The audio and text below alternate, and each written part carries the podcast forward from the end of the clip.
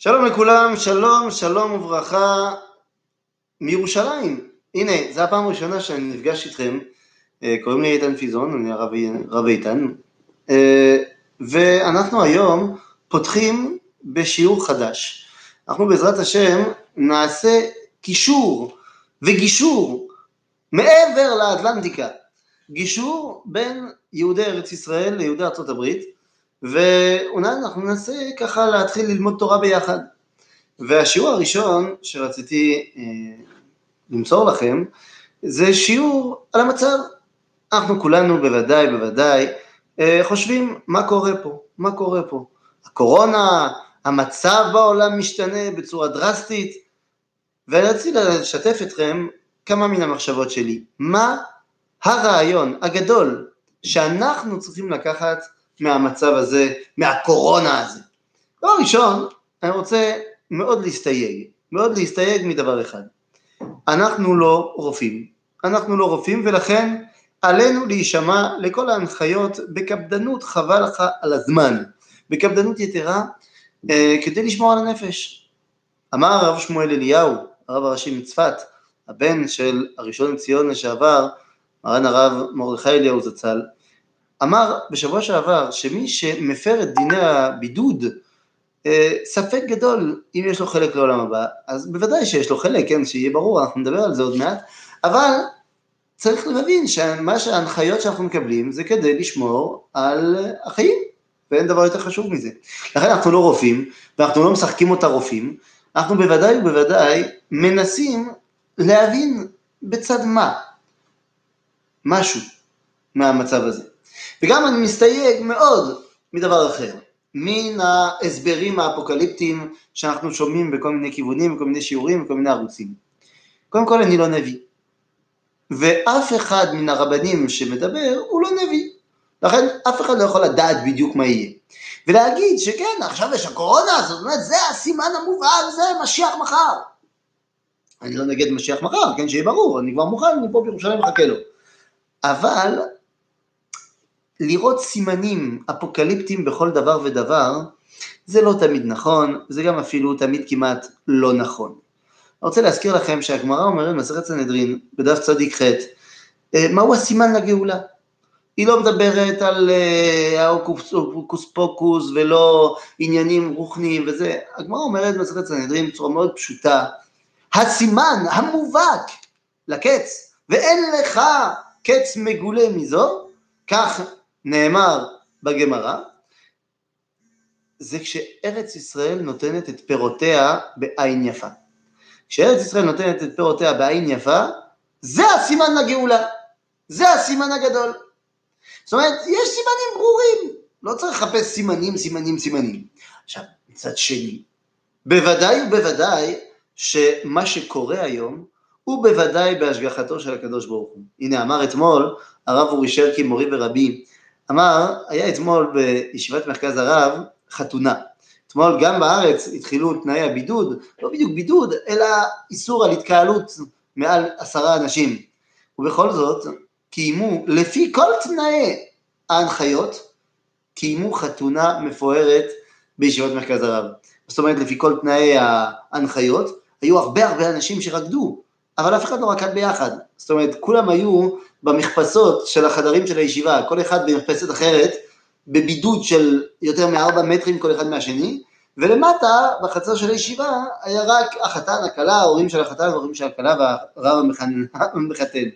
אז יוצא שבסופו של דבר, אה, היה עכשיו חתונה מפוארת, בצניעות ובאמת ובאהבה גדולה, ובענווה גדולה, גם הכלה, קראו לה ענווה.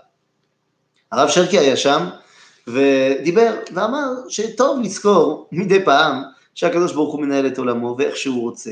טוב, זה דברים ברורים, אנחנו יודעים, אבל זה טוב לשמוע את זה מדי פעם.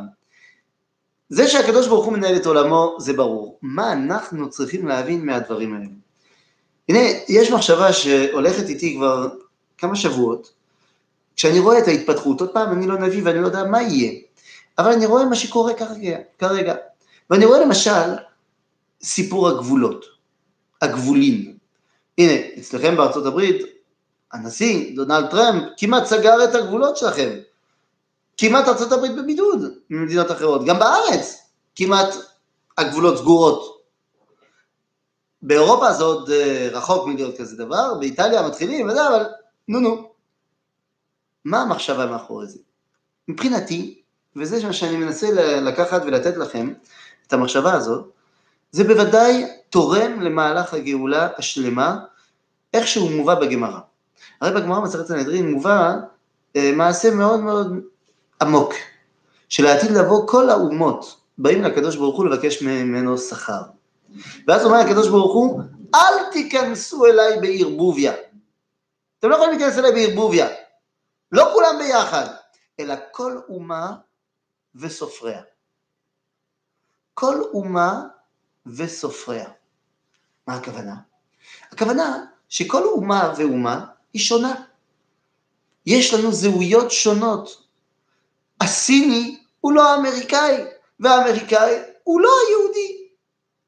זה תרבויות שונות, זה הבנות שונות, זה תקוות שונות.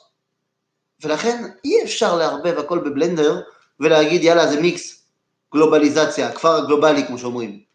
לא, כל אחד יש את המיוחדות שלו. אני לא אחדש לכם שום דבר בזה שאני אומר שלא אוכלים אותו דבר בסין ממה שאוכלים בארצות הברית. בוודאי שלא. כדאי ששם בסין ילמדו איך לאכול, אולי זה אה, ימנע מהנגיף הבא, כן? לא יודע.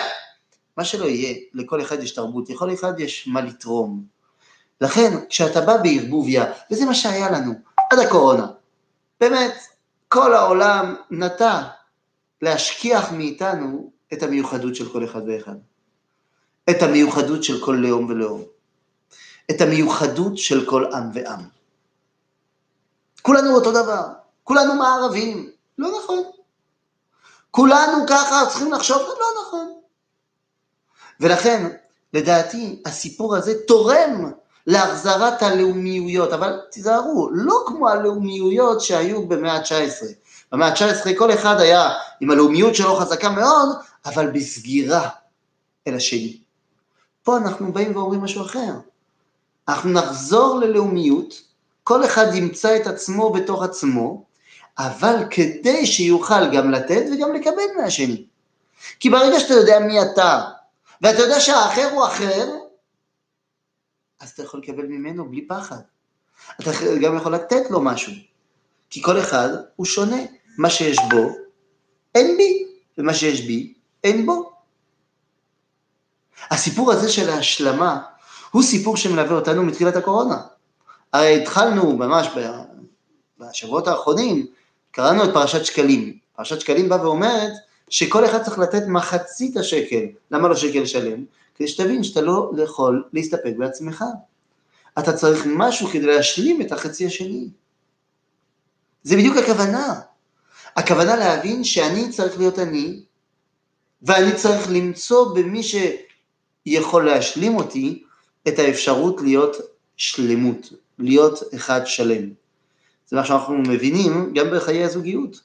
הרי בחיי הזוגיות, אם אני מחפש בן זוג, בת זוג, שהיא copy paste אני, אז אולי יהיה לי סיפוק מאוד גדול, כי הרי סך הכל לא יהיו מריבות, לא יהיו שום דבר, אבל גם חיים לא תהיה. לא אחדש לכם שום דבר, אבל כדי להביא חיים צריך, מבחינה ביולוגית, צריך מישהו ומישהי, יש לו משהו לתת, היא יכולה לקבל, וביחד בונים משהו. זה מה שכתוב בתורה. על כן, יעזוב איש את אביו ואת אמו, ודבק באשתו, ויהיו לבשר אחד. אומר רש"י, מי זה הבשר האחד? זה הוולד, התינוק. החיים. עוד דבר שאני רוצה להגיד לכם לגבי הקורונה, להיזהר. להיזהר מכל ה... נו אמרנו, אה, כל הנבואות הפולקליטיות, אבל גם להיזהר הרבה מן הגמטריות המפוקפקות. תראו, חוכמת הגמטריה היא חוכמה עצומה ועתיקה ועמוקה מאוד בעם ישראל. רק מה? בתנאי אחד, שהיא באה להסביר ולשרת את הפשט. שהיא לא תבוא משום מקום. למשל, בואו נסביר לכם. אני יכול להסביר עכשיו במילים פשוטות מה זה זוג, מה זה איש ואשתו, מה זה ההשלמה הזאת, שכל אחד בעצמו הוא חסר, וכשהם משתלמים אחד עם השני, אז בסוף הם מייצרי חיים. כמו שהרגע אמרנו. ולכן זה שהם מייצרים עכשיו חיים, הופך אותם לדומים לקדוש ברוך הוא. כדי לייצר את החיים האלו, צריך שיהיה ידיעה בין שניהם. הרי איך כתוב בתורה? והאדם ידע את חווה אשתו. הידיעה העמקה שמי שהשני הוא שונה ממני, מאפשר לי לאהוב. אני אוהב בגלל השוני. בזכות השוני אני יכול לתת לו ולקבל ממנו. וזה מה שנותן לי אהבה. ולכן, ברגע שאמרתי את זה, והאהבה הזאת היא תביא אותי ואותה ביחד, הזוג, להיות יצרני חיים ולהיות דומים לאחד, למי שהוא ברא את החיים, אז עכשיו אני יכול להבין שהגמטריה של מילה אהבה, 13, זה אותה גמטריה כמו המילה אחד. מתוך שכזה הגמטריה היא שווה משהו. אבל להגיד שאם אני עושה ככה ובכתיב חסר ובהוספה של 2.5 נקודה פסיק 8 וזה גמטריה קורונה, גמטריה מלך המשיח? אני קיבלתי מרבותיי שצ'ונט גמטריה שבת. ואם זה לא נופל נכון, אם זה לא בדיוק, אז תוסיף עוד שעת צ'ונט, מה קרה? הגמטריה היא חשובה ברגע שהיא באה לעזרת ההבנה האינטלקטואלית שכלית. לכן הסיפור הזה של הקורונה מבחינתי, אמרתי, ההבנה שבתור שעם ישראל יש לי משהו לתת. אבל גם ההבנה בתא יותר מצומצם. הנה, גם אצלכם, גם אצלנו, אין בתי ספר. מה זה אומר? זה אומר שיש לנו פה את המכה ה-11. אנחנו מדברים על קורונה, המכה ה-11 זה ילדים בבית. אוי ואבוי, כל הזמן. טוב, טוב, טוב, נו, בלי בדיחות. האמת, שאני, אתם, מי יכול להגיד? מתי זה היה פעם אחרונה שהוא באמת היה בבית וראה את כל המשפחה? הרי אנחנו כל הזמן היינו במרוצי החיים, באטחף של החיים. ותמיד היה לנו סיבה טובה לא להיות בבית. והנה עכשיו אנחנו כולנו ביחד. אין מה לעשות. ואולי זה מלמד אותנו לחזרה לתא המשפחתי. אבל גם ברמה הפרטית שלי. מה הלימודים הנשגבים שיש לי מהסיפור הזה? אני ראיתי בזמנים האחרונים, בימים האחרונים, שבועות האחרונות, וגם בחו"ל, לא רק בארץ, מדבר הרבה עם ההורים שלי בחוץ לארץ בצרפת, וגם אצלכם בארצות הברית. אני רואה כאן הרבה דאגה. הרבה דאגה והיא מוצדקת לגמרי. ולפעמים הדאגה הזאת מביאה אותנו לידי עצבות, פחד. וכאן אני חושב שהחשיבות שלנו בתור עם ישראל היא חשיבות עצומה. עלינו לא להיות אנשים שיש להם חלק לעולם הבא, כי זה מובטח. כל ישראל יש להם חלק לעולם הבא. אבל עלינו להפוך להיות מה שנקרא בני העולם הבא. מה ההבדל? יש לנו סיפור בגמרא במסכת הענית על רבי ברוקה. רבי ברוקה, מספרים, עלינו, מספרים לנו עליו שהוא היה צדיק גדול והיה שכיח, היה רגיל לפגוש את אליהו הנביא, כן כן, אליהו הנביא, בשוק של בלפת, איזה מקום בבבל. ויום אחד הוא פגש אותו בשוק. שאל אותו, תגידי אליהו, האם יש כאן בשוק מישהו שהוא עונה להגדרה של בר עלמא דעתה, בן העולם הבא? בן העולם הבא זה לא, יש לו חלק לעולם הבא. לכולם יש חלק לעולם הבא, אבל לא כולם הם בני העולם הבא. מה ההבדל? פשוט, מי שיש לו חלק לעולם הבא, יש לו מה שנקרא דירה בעולם הבא, אבל הדירה האמיתית שלו זה פה, בעולם הזה, הוא מרגיש טוב בעולם הזה. מי שהוא בן העולם הבא, הוא מרגיש איכשהו זרות פה, כי הוא מבין שהוא כל כולו שייך לשם. זה לא כולם, ויש הגדרה. כדי להיות חלק מהברנג'ה, מהקבוצה הזאת של בני העולם הבא, צריך משהו. כשרבי ברוקה שואל את אליהו, נו, האם יש מישהו בשוק, מישהו שהוא בר על מה דעתה, בן העולם הבא? הוא מתכוון בוודאי אליו. אומר לו אליהו, לא, אין. זאת אומרת, כולל אותך. הוא בדיכאון מוחלט. עד שפתאום נכנסים שני אנשים בשוק, אומר אליהו, אתה יודע, אתה רואה אותם? הם, שני החבר'ה, הם בני העולם הבא. הוא פתאום רחץ אליהם, רבי ברוקה רוצה לבדוק, מה יהיה, מי הם, הם רבנים גדולים, מה, מה, מה מעשיהם, מה הם עושים? אז הוא שואל אותם, מה מעשיכם? והם אומרים לו, אנחנו? אנחנו בדרנים, משמחי עצובי. אנחנו באים לשמוח מי שעצוב, לשמח ולשמוח עם מי שעצוב. זה התפקיד שלנו. אה, בדרנים, קומיקאים, אנשים שכל כולם באים לשמח אנשים. וזה ההגדרה של בן העולם הבא. מי שיודע לצחוק, אבל בצחוק אמיתי, הוא בן העולם הבא. מי שיודע להיות שמח בשמחה שאין לה גבולות, דיברנו על הגבולות מקודם, לשמחה שאין לה גבולות, אז הוא בן העולם הבא. תראו, זה המיוחדות העצומה של עם ישראל. עם ישראל, מה מקור המושג? מי הוא הראשון שהוא ישראל? אז תגידו לי, ברור, יעקב אבינו, מה זאת אומרת? יעקב, המלאך אמר לו שהוא יקרא ישראל, והקדוש ברוך הוא קרא לו ישראל, נכון, אבל הוא הראשון? הוא המקור?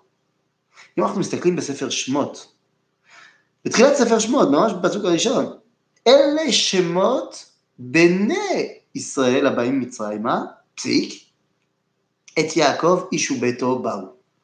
זאת אומרת, הפסוק בא ואומר שיעקב איש וביתו, אבל גם יעקב הוא מבני ישראל. מה זה אומר? זה אומר שמי הוא ישראל האמיתי? יצחק. אם יעקב הוא מבני ישראל, אז ישראל הוא יצחק.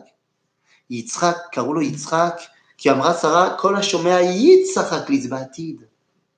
זאת אומרת זה בעתיד. כן, זה בעתיד. כי אם אתה מצליח להסתכל על העולם בתוך מבט של העתיד, אז אתה יכול לצחוק. כי באמת העולם הזה הוא לא מצחיק, יש קורונה, זה לא מצחיק. אבל אם אתה יודע, מה שכתוב בגמרא, שאתם יודעים, שכל מאן דאביד רחמנא לטב אביד. que Dieu, כל מה שהקדוש ברוך הוא עושה, זה לטובה. זה לא טוב, זה לטובה. מכירים את נחום איש גמזו, שתמיד היה אומר גמזו לטובה, לא גמזו טובה. כי כשיש רע, יש רע. אתה לא אומר הרע הוא טוב, אתה אומר הוא לטובה. צריך ראייה של טווח זמן, של ארוך. מי שיודע להיות ככה, אז בוודאי שהוא יודע לצחוק. מי שצוחק, צוחק אחרון, אומרים בצרפתית. אבל האמת, מי הוא באמת הצוחק לעתיד לבוא? הקדוש ברוך הוא. אין צחוק לפני הקדוש ברוך הוא, אלא אותו היום בלבד. כן, כן, כן, לעתיד לבוא הקדוש ברוך הוא יצחק איתנו. הוא יצחק איתנו, ומי שידע לצחוק, ידע להשתתף. וזה בדיוק העניין. להיות שמחים, לנסות למצוא את הנקודה שבה אתה יכול לגלות את השמחה. ואתם יודעים, אמר לנו, רבי נחמן מברסלב גילה לנו את זה לפני 250 שנה, בליקוטי מוהר"ן בתורה כ"ד. אמר רבי נחמן שמצווה גדולה להיות בשמחה תמיד. זה משפט שאתם מכירים, זה משפט על סטיקרים ועל פליירים וכדומה, אבל לפני זה זה היה באמת תורה של ליקוטי מוהר"ן. ורק שאלה, מצווה גדולה להיות בשמחה תמיד? אז איפה זה כתוב? יש לי את ספר המצוות של הרמב"ם, אני אמצא את המצווה הזאת? מאיפה זה כתוב בתורה שצריך לשמוח תמיד? אה, יש מצוות של שמחה, למשל ושמחת בחגיך, אבל זה רק בסוכות. מתי יש מצווה לשמוח תמיד? איפה זה כתוב? זאת אומרת רבי נחמן בצורה מאוד פשוטה, זה כתוב, כתוב ונשמרתם מאוד מאוד על נפשותיכם. זה מצווה. לשמור על החיים. ולכן אומר רבנו, שאם אתה לא בשמחה אתה תיכנס לעצבות, ואולי מהעצבות למראה שחורה, ואולי בגלל שאתה בדיכאון, אתה אולי תשלח יד בעצמך חס ושלום. לכן פיקוח נפש להיות בשמחה תמיד, כדי לא להיכנס לעצבות. ופיקוח נפש דוחה כל התורה כולה, לכן זה מצווה והיא גדולה להיות בשמחה תמיד. עלינו לגלות את הנקודה הפנימית שמפגיש אותנו עם השמחה. הנקודה הזו שמגלה לנו עד כמה, אמנם אנחנו עוברים משברים, וזה נכון, ועם ישראל עבר משברים בהיסטוריה שלו, הרבה משברים, אבל זה שהוא יודע עכשיו להסתכל מעבר למשבר, להסתכל לטווח זמן יותר ארוך, זה מה שמאפשר לו לעבור את המשבר בשמחה. רבא היה מתחיל את השיעורים שלו במילתא דבדיחותא, בבדיחה. למה? כדי לתפוס את תשומת הלב של התלמידים. זה התלמוד הבבלי. רב אמנונה סבא, אומר ספר הזוהר, הוא היה אומר את כל דברי תורה שלו בטון של בדיחה. למה? כי הוא הבין שכל התורה שלו היא אמורה, חייבת לגרום לו לצחוק. אתם יודעים, ככה קיבלתי מרבותיו, מרבותיי, שמה פירוש המילה צחוק? הרי מה אני צוחק? למה אני צוחק? צחוק זה כשיכולת הקיבול שלי היא מלאה כבר, ומה שקורה זה מעבר למה שאני יכול לקבל, מעבר למה שאני יכול לתפוס. הרי הגוף שלי הוא הגוף שלי, ואני מסתדר איתו סבבה, פתאום מגיע מישהו מדגדג, לא הייתי מוכן לזה. אני צוחק. אני רואה משהו ברחוב שמצחיק אותי, לא הייתי מוכן לזה. מישהו מספר לי סיפור, פתאום יש איזה, איזה משפט שקורע אותי לשניים, לא הייתי מוכן. זה חוק, זה יוצא מן החוק. זה יוצא מיכולת הקיבול שלי. הקיבול שלי זה העולם הזה. מי שיודע לצאת מן העולם הזה, הוא באמת בן העולם הבא. המשימה שלנו, היום, ויותר מתמיד, כשכל העולם נכנס לדיכאון ולדאגות, זה לבוא עם מסר שהקדוש ברוך הוא מנהל את עולמו והוא יודע מה הוא עושה ובסוף יהיה טוב. ולכן אסור לנו להיכנס לדיכאון הזה. חייבים אנחנו להיות בשמחה תמיד וגם במעשים. אנחנו, עם ישראל, ידענו תמיד לשמור על הנקודה הזאת. אולי הגיע הזמן שאת הנקודה הזאת גם נעביר לעולם כולו.